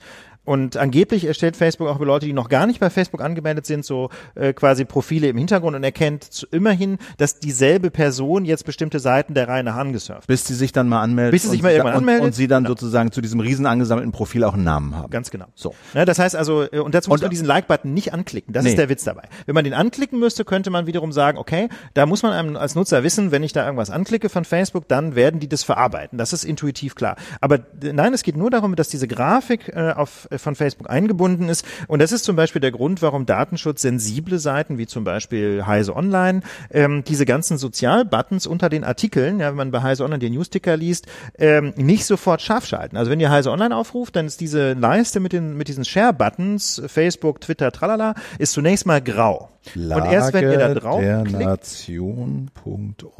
Oh, Philipp, ja, ja, da müssen wir nochmal genau hingucken. Auf jeden Fall bei Heise Online ist das optimal. Da sind diese Buttons nämlich zunächst mal grau. Und das wird alles von Heise eingeblendet. Auf einem Heise-Server, da erfährt Facebook, Twitter, tralala überhaupt nichts drüber. Erst wenn du diese Buttons scharf schaltest, ähm, werden tatsächlich auch Daten zu diesen sozialen Netzwerken übertragen. Das ist quasi die saubere Lösung, weil du dann als Nutzer ähm, quasi ja die Herrschaft über deine Daten behältst. Ne? Während viele Seiten eben einfach eiskalt diesen Button von Facebook einbinden, da kann man auf der von Facebook kann man wunderschön diesen Quelltext runterladen, den man in seine Seite einfach nur per Copy-Paste einbauen muss. Und das ist alles ganz easy, ja, total easy. Aber im Hintergrund trackt dann eben Facebook, welche Seite man überhaupt aufruft im Internet. So, das ist jetzt noch kein äh, Beschluss oder Urteil oder was immer das Kartellamt auch äh, da verhängen kann, sondern es ist eine Bitte um eine Stellungnahme, die aber schon eine klare inhaltliche Richtung vorgibt. Ein, ein Beschluss oder eine endgültige Fassung wird irgendwie für, glaube ich, Ende nächsten Jahres oder sowas erwartet. Frühjahr. Frühjahr. Ja. Was ist denn dann? Was, was droht denn dann? Das Bundeskartellamt sagt, ähm, es droht eine Verbotsverfügung. Das fand ich auch ganz schön sportlich. Also das Bundeskartellamt sagt, sie könnten äh, diese Facebook-Praxis, ähm, Like-Buttons automatisch zum Tracken einzusetzen, mit einer Verbotsverfügung verbieten, weil sie einfach sagen könnten, das ist ein Missbrauch einer marktbeherrschenden Stellung. Dagegen kann. Facebook natürlich klagen und Klar, so. gibt's einen Aber Rechtsweg, es zeigt klar. schon, es zeigt schon so ein bisschen, dass das, was der Typ nämlich damals behauptet hat, äh, bei diesem Treffen von Kartellwächtern aus ganz Europa, nämlich, dass die alle der Meinung waren, das war Großbritannien, Deutschland, äh, EU war auch jemand da und Italien, glaube ich, die haben alle gesagt, die Werkzeuge zur Regulierung multinationaler Internetkonzerne reichen uns eigentlich aus. Interessante These, ne? Das, Man haben die, das, haben die, das haben die alle gesagt. Die haben alle gesagt, ja, da kann man noch hier und da was besser machen und wir können auch mehr Know-how, wir müssen besser Leute anlernen, wir brauchen ein bisschen mehr Kompetenz und, und äh, Frauen und, und Manpower. Aber so die gesetzlichen Werkzeuge, die uns da zur Verfügung stehen, die sind eigentlich im Prinzip okay. Und das würde ja ein bisschen in diese Richtung gehen, wenn man jetzt sagt, okay, Facebook Like-Button verboten, können die wahrscheinlich nicht einfach ignorieren. Ne? Können die nicht einfach ignorieren? Dann wäre natürlich die Frage, gilt das dann nur deutschlandweit? Deswegen, ne, Stichwort Fragmentierung des Internet. Ähm, für welche Seiten gilt das dann? Für die, nur für die DE-Domain? Ne? Es gibt natürlich auch reihenweise deutsche Seiten mit Com-Endung und so. Also das ist dann in der, von der, von der Reichweite her wiederum nicht ganz so einfach. Äh, Nicht ganz so einfach, aber das da- hörte ich auch immer von verschiedenen Leuten. Die, äh, man Deutschland, speziell die EU, aber auch Deutschland haben natürlich auch Vorbildwirkung. Und äh, bei solchen Fragen gucken auch immer viele, auch gerade ne, Amerikaner, amerikanische Datenschützer gucken natürlich immer nach nach nach Europa, gucken äh, und hoffen auch immer, dass da solche Entscheidungen gefällt werden, weil deren Kalkül ist, dass Facebook möglicherweise beim Blackbot kann ich es mir jetzt nicht vorstellen, aber dass Facebook eigentlich eher nicht gewillt ist, mehrere Systeme aufrechtzuerhalten, sondern dann ein System einführt und weil es in der EU bestimmte Sachen verboten sind, eben auch weltweit äh, sein lässt. So, ne? Also es gibt durchaus von diesen Entscheidungen auch so eine so eine Breitenwirkung. Ja, in der Tat, das, äh, ich war ja äh, 2012 mal bei der amerikanischen, beim amerikanischen Pendant der, der Bundesdatenschutzbeauftragten und äh, der hat das mehr oder weniger unumwunden gesagt. Also, äh, dass sie in den Vereinigten Staaten im Kern darauf schauen, was in Europa so an Standards etabliert wird, weil das wiederum im politischen Prozess in den USA ein Argument ist zu sagen, okay, ähm, da müssen wir jetzt einfach so ein bisschen nachsteuern. Wir haben noch einen äh, Gerichtsbeschluss. Wir sind kein Jura-Podcast. Nee. Das müssen wir den neuen Hörern Hörerinnen auch immer noch mal sagen. Aber wenn doch so viel passiert. Heu- Heute, heute ist das mal wieder so. Aber es ist halt auch nicht ganz unrelevant. Das muss man halt auch sagen. Denn es gibt ja, glaube ich, 60.000 Quietsch-Bewerber für Humanmedizin jedes Ja. Jahr. Studienplätze? 60.000 Leute? Bewerber. Ja, die- Studienplätze ja. sind, glaube ich, elf. 1000. In der knapp. Ja, 11.000. zwischen 10 und 11, das ist genau das So, Problem. ne, Ja. so. Und ähm, meine, wer in seinem Umkreis mal gesehen hat, also ich weiß nicht, ob hier welche sitzen, die sich versucht haben, irgendwie um so einen Platz zu, zu keilen, aber das ist nicht so schwer. Also wenn du nicht so leicht, ist nicht so, äh, Entschuldigung, ist nicht so leicht. Ja. Also ja, ah, schon dreimal studiert.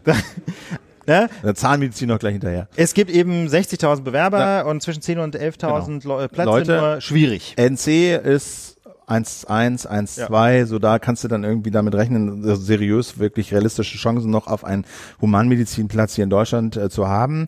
Und da hat das Bundesverfassungsgericht gesagt, nee, So nicht. so wie das Zulassungsverfahren hier jetzt gerade abgewickelt wird für Humanmedizin in Deutschland, geht nicht. Was haben Sie bemängelt? Genau, also zunächst mal vielleicht zur Einkleidung. Es ist nämlich ganz interessant, wie der Fall überhaupt nach Karlsruhe kam. Es war ausnahmsweise keine Verfassungsbeschwerde, sondern eine Vorlage des Verwaltungsgerichts in Gelsenkirchen. Ja, da hatte jemand vor dem VG, oder mehrere äh, Beschwerdeführer hatten vor dem VG, äh, oder nee, Kläger muss man eigentlich sagen, vor dem äh, VG Gelsenkirchen versucht, sich einen Studienplatz ähm, eben auf dem Klageweg zu erstreiten.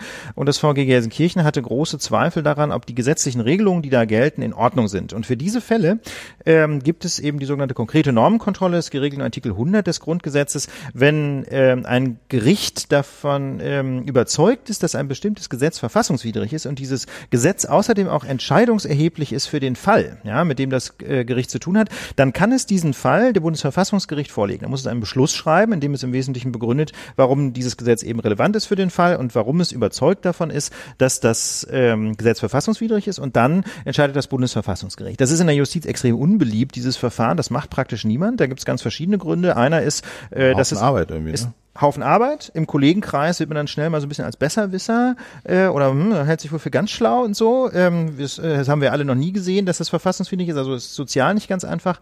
Ähm, vor allem aber ist es auch so, dass das, ähm, dass das Bundesverfassungsgericht leider so ein bisschen die Tendenz hat, sehr naseweiß zu urteilen in diesen Fällen. Also nahezu alle konkrete Normenkontrollen werden den vorliegenden Gerichten um die Ohren gehauen. Meistens mit dem Argument, liebe Leute, guckt doch mal genau hin, kommt doch für euren Fall gar nicht drauf an. Und häufig wählt, oder nein, nicht häufig, aber schon öfter mal wählt das Bundesverfassungsgericht dann auch so einen Tonfall, der so ein bisschen so oberlehrerhaft daherkommt. Und deswegen ist das ein, ein, ein Prozedere, das selten gewählt wird. Deswegen werden, kommen die allermeisten Fälle mit der Verfassungsbeschwerde nach Karlsruhe. Aber hier hat das VG Gelsenkirchen mal einen Beschluss geschrieben und das Bundesverfassungsgericht fand ihn anscheinend interessant und hat sich mit dem Problem auch inhaltlich beschäftigt und hat gesagt, ähm, diese Vergabe von Studienplätzen ist grundrechtlich total relevant. Und zwar gibt es nämlich zwei Grundrechte, die da eine Rolle spielen. Zum einen die Berufsfreiheit, in diesem Fall in der Ausprägung der Berufswahlfreiheit, ist klar, ja. Wenn ich keinen Studienplatz kriege, kann ich kein Arzt, keine Ärztin werden. Also ist das ähm, beeinträchtigt das meine Berufsfreiheit. Und das zweite ist der Gleichheitssatz.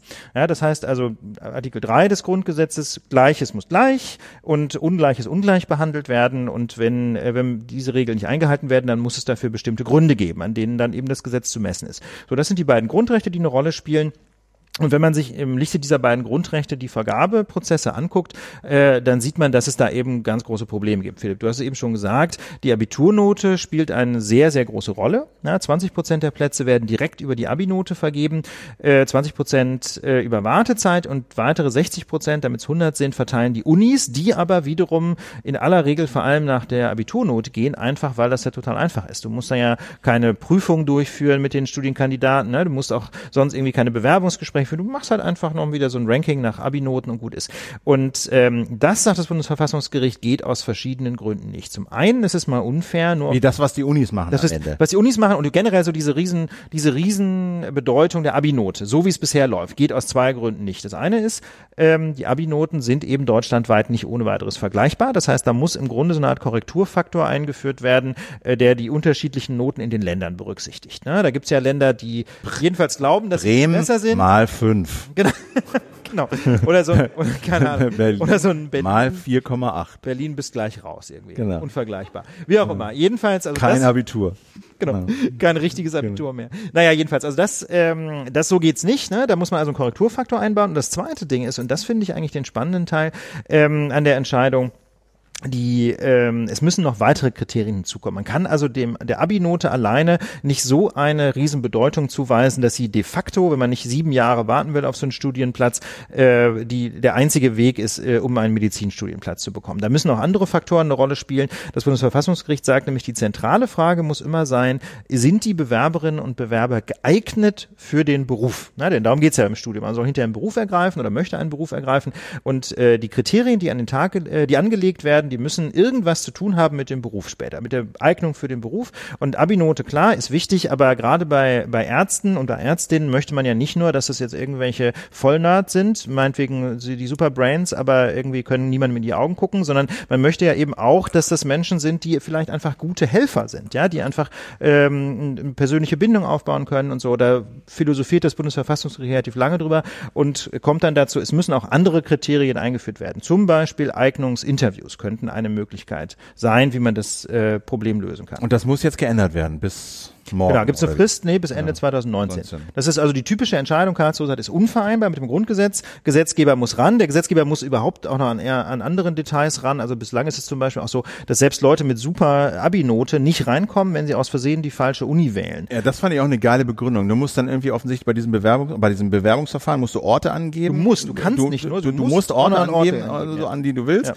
Und das ist, glaube ich, auf eine Zahl begrenzt. Sechs, das haben sie, glaube ich, auch moniert, dass das nicht geht. Und die Begründung, und die Begründung war von, von so, ja, Speicherplatzmangel. nee, ähm, äh, wir haben diese Software und da war das so festgelegt und wir können das nicht ändern, weil es ist so alt. Ach stimmt, das ist noch Fortran. So. Da können wir nicht mehr ran. Ne? Größer sechs geht nicht. Ne? Okay. Also, nee, das verstehe ich. Dann ist die Festplatte voll. Ja, irgendwie so. Also da, da waren schon ein bisschen Kuriositäten, aber Oder das bedeutet, ich, also was das bedeutet unterm Strich ist, ich finde es ja generell positiv, ich, weil ich will nicht Medizin stehen, studieren und so, aber ich finde es ja generell sinnvoll, dass äh, das Recruiting-System für so einen wichtigen Beruf, äh, sagen wir mal, mehr ans Leben angepasst wird, ja, und du nicht mehr nur irgendwie die die die 1-0er, 1-1er in diesen Beruf schleust, weil du denkst, mit 1-1 ist halt ein bisschen super Chirurg, Arzt, äh, Psychologe, was auch immer, sondern dass da irgendwie nach anderen Kriterien auch äh, geschaut werden muss. Das finde ich gut, aber es enthebt natürlich auch den den den Staat nicht davon und die Länder nicht davon, mehr Medizinstudienplätze einzurichten. Das muss man doch sagen, dann ne? die zweite Folge sein. Also die Entscheidung ist ja letztlich eine Entscheidung, die nur steuert, wie man den Mangel gerecht verteilt. Genau. Ja? Aber dass, dass, dass der Mangel ein Mangel ist und ärgerlich ist, äh, zumal wir offensichtlich in einen, will ich sagen, Mediziner-Notstand steuern, aber schon äh, absehbar ist, dass irgendwann zu wenig Mediziner da sind. Das ist jetzt schon so. Auf dem Lande werden doch reihenweise dem Lande, Plätze, Plätze genau, da ist oder das Argument, es gibt, geschlossen. es gibt genug Mediziner, die müssen, die, die häufen sich nur in der Stadt und müssen mehr aufs Land. So, ne, aber das ist das ist aber, sagen wir, zumindest umstritten, ob das so ist. Ne? Genau, aber es gibt tendenziell, wenn nicht schon jetzt, so doch in Zukunft zu wenig Mediziner. Ja. So, ne, und deswegen müssen die Länder da, finde ich, Das denke ich auch. mehr reinpowern. Genau, für die Jura-Nerds unter uns ein weiteres Problem gab es übrigens noch bei den Auswahlverfahren der Hochschulen. Da haben nämlich die Hochschulen äh, häufig so völlig freischwebend irgendwelche Verfahren erfunden. Wie gesagt, Abi-Note spielt die größte Rolle, aber es gab wohl auch so ein paar skurrile Sondermöglichkeiten. Und da sagt Karlsruhe, also so geht's jetzt irgendwie auch nicht. Das ist so wichtig, diese Zulassung zum Studium, äh, das unterliegt dem sogenannten Wesentlichkeitsgrundsatz. Ne? Also auch so, eine, ähm, so ein Grundsatz des deutschen Verfassungsrechts. Die wesentlichen Entscheidungen muss der Gesetzgeber selber treffen durch formelles Gesetz. Und er kann dann natürlich Detailregelungen zum Beispiel der Exekutive überlassen, ne, indem er sagt, hier äh, gibt es einen Ver- Verordnungsvorbehalt, ne, kann der Gesetzgeber durch Verordnung regeln. Das ist praktisch bei allen Studienordnungen so. Da gibt es ein Gesetz, das regelt so die Grundlagen und dann gibt es äh, eine Studienordnung, das ist technisch meistens eine Verordnung und die regelt dann eben die Details. Aber da sagt das Bundesverfassungsgericht, ihr könnt jetzt den Hochschulen im Grunde nicht so eine, so eine Art Lizenz zum Kniffeln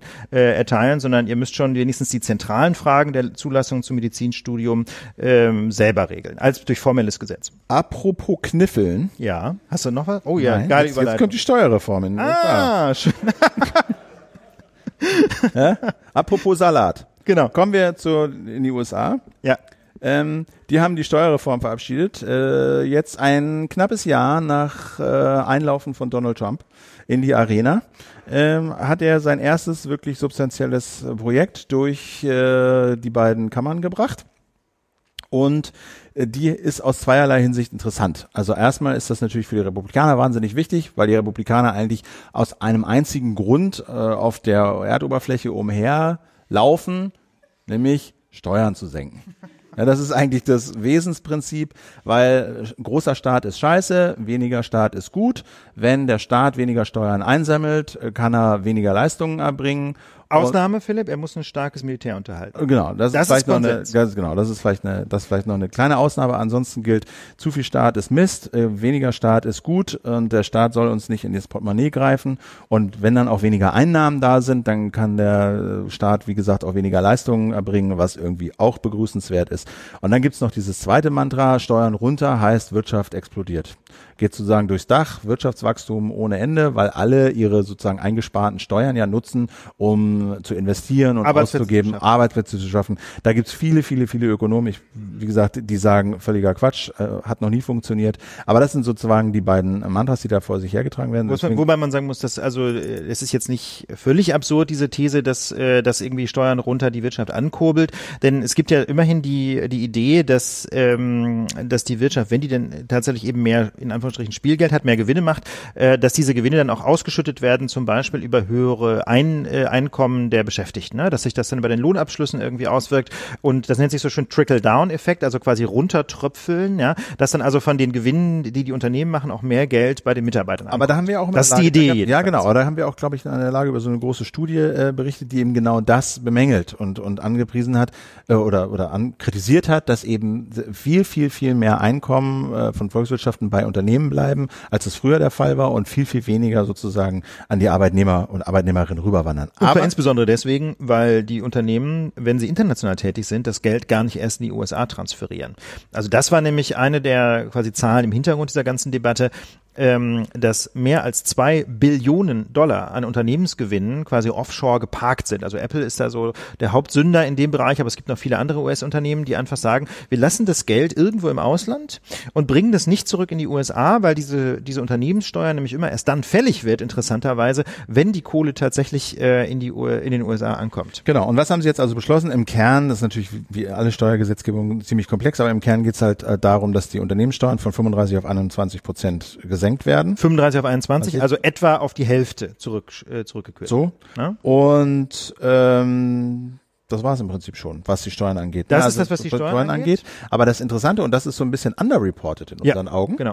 ist, dass, ähm, ähm, dass mit dieser Steuerreform äh, nach der gescheiterten Abschaffung von Obamas Gesundheitsreform nun doch mit dieser Steuerreform ein ganz zentraler Teil eben genau dieser äh, Gesundheitsreform von Obama abgeschafft wird, nämlich das Individual Mandate. Ja, das fand ich in der Tat auch ganz spannend. Das, wie du sagst, Philipp, ähm, das ist an- nicht nur underreported, sondern ich habe es ehrlich gesagt überhaupt gar nicht mitbekommen. Ich habe in den Nachrichten im Radio nur gehört, äh, Steuerreform in den USA. Ich habe nur gehört, dass irgendwie Ölbohrungen in Alaska jetzt auch zugelassen werden sollen. Genau, also das, das, ist übrigens häufig so bei der amerikanischen Gesetzgebung. Da gibt es irgendwie ein wichtiges Paket, das politisch im Zentrum steht und dann werden da alle möglichen Dinge hinten noch dran geklebt. Ne? Also in Deutschland gibt es das auch, dieses Huckepack-Verfahren, beispielsweise die Datenhehlerei, ja, falls sich der eine oder andere daran erinnert, dieser Straftatbestand gegen Whistleblowing, ähm, der ist ja auch mit der Vorratsdatenspeicherung zusammen durch den Bundestag geschleust worden. Also es gibt es in Deutschland auch, aber in den USA ist das total eingerissen, dass also äh, Gesetzespakete typischerweise noch drei, vier, fünf Bonustracks bekommen.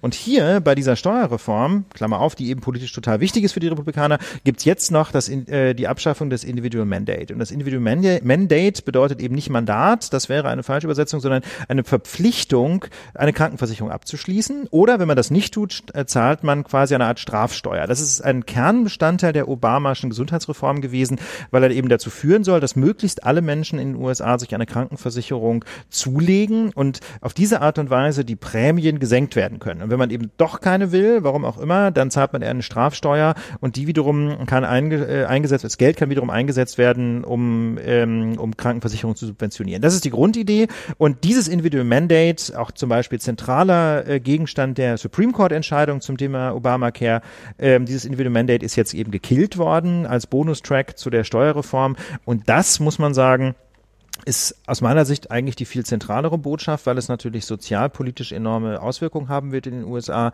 weil es eben keine Gesundheitsreform ist. Ne? Obamacare wird nicht reformiert, sondern eine der tragenden Säulen von Obamacare wird im Grunde abgeschafft. Und ähm, was bedeutet das, wenn es keine Pflicht mehr gibt zur Krankenversicherung? Kann man sich im Grunde an zwei Fingern abzählen.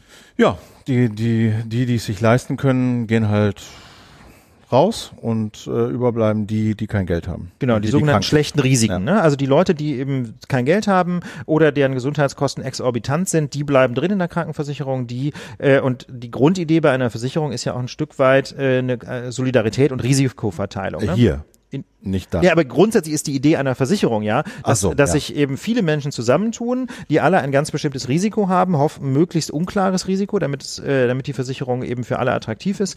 Ähm, und das ist ja grundsätzlich mal schon so bei einer Krankenversicherung, dass niemand so ganz genau weiß, wie krank er wird. Aber es gibt eben schon Menschen, die mehr oder weniger zum Beispiel Vorerkrankungen haben. Ne? Die Krankenversicherung nennen das eben gute und schlechte Risiken, was ich auch mal so ein bisschen entmenschlichend finde. Aber gut.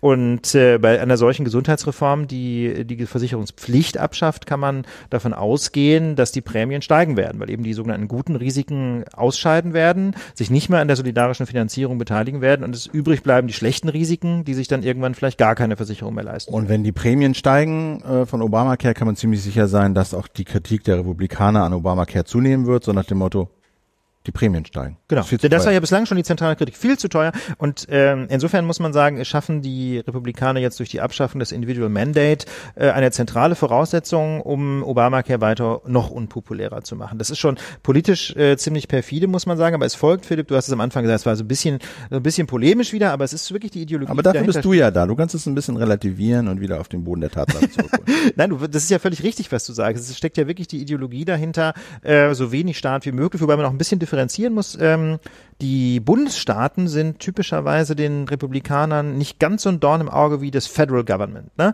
Also Washington ist so der Inbegriff für teuer und ineffizient und sollte im Grunde möglichst abgeschafft werden, Klammer auf, mit Ausnahme des Pentagon. Ähm, aber die Bundesstaaten äh, werden häufig nicht ganz so kritisch gesehen. Und die, äh, die besonders harten Ideologen dahinter nennen das übrigens so schön, das finde ich so ein nettes Schlagwort, starving the beast.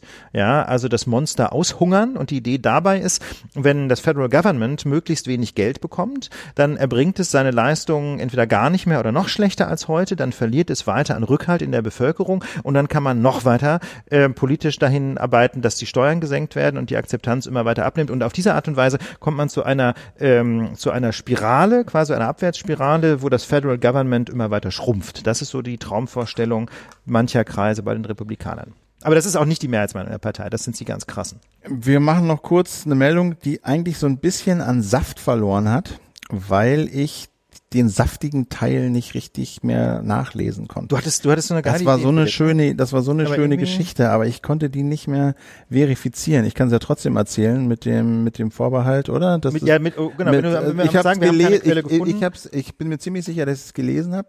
Aber äh, das geht also darum, ich weiß noch nicht mehr wo.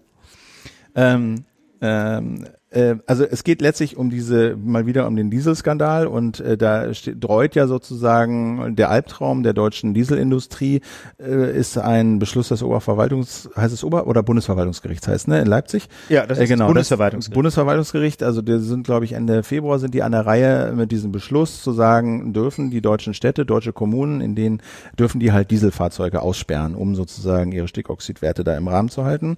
Und äh, das wäre natürlich der absolute Albtraum. Deswegen hat die Bundesregierung, haben das auch gesagt, mit der Autoindustrie eine, einen Milliardenfonds äh, beschlossen. Ein Viertel zahlt die Autoindustrie, ein Dreiviertel soll die Bundes sollen die Steuerzahler beisteuern, um eben diese Kommunen, insgesamt sind es 90, die halt irgendwie Probleme mit den Stickoxidwerten haben, dazu zu animieren und sie in die Lage zu versetzen, ähm, doch äh, andere Verkehrskonzepte zu entwickeln, die es ihnen ermöglichen, eben auch ohne äh, Dieselverbot in den Innenstädten die Grenzwerte einzuhalten. Und da hat jetzt der Verkehrsminister Schmidt, ehrlich gesagt war mir das gar nicht aufgefallen, dass wir einen neuen Verkehrsminister haben und dass der Dobrindt irgendwie was anderes macht. ich, hatte auch, ich, ich war echt noch bei Dobrindt. ja, Muss ich, muss peinlich. ich, ich habe auch ja. immer Dobrindt gegoogelt und dann habe nichts gefunden und bis mir aufgefallen ist, dass Schmidt ja Verkehrsminister ist. Vielleicht ist das ein Grund, warum ich dieses Zitat nicht gefunden habe, wonach ich die ganze Zeit gesucht habe. Jedenfalls war, war die Geschichte, dass also jetzt Herr Schmidt äh, erste Gutscheine verteilt hat an Kommunen, die jetzt halt irgendwie insgesamt ne, dra- äh, 12 Millionen Euro kriegen, um irgendwie neue Ladestationen zu bauen, um irgendwie neue Elektrobusse zu kaufen, um irgendwie ein paar Radwege zu bauen. 12 Millionen Euro, ich weiß nicht, äh, wir haben es gesagt, ist ein Joke eigentlich, wenn man darüber nachdenkt, äh, seine Verkehrskonzepte in äh, 90 deutschen Kommunen umzustellen oder zumindest damit anzufangen. Der Punkt war nur, dass ich gelesen hatte, dass dieses Geld, was da jetzt verteilt werden soll, nicht im Haushalt steht.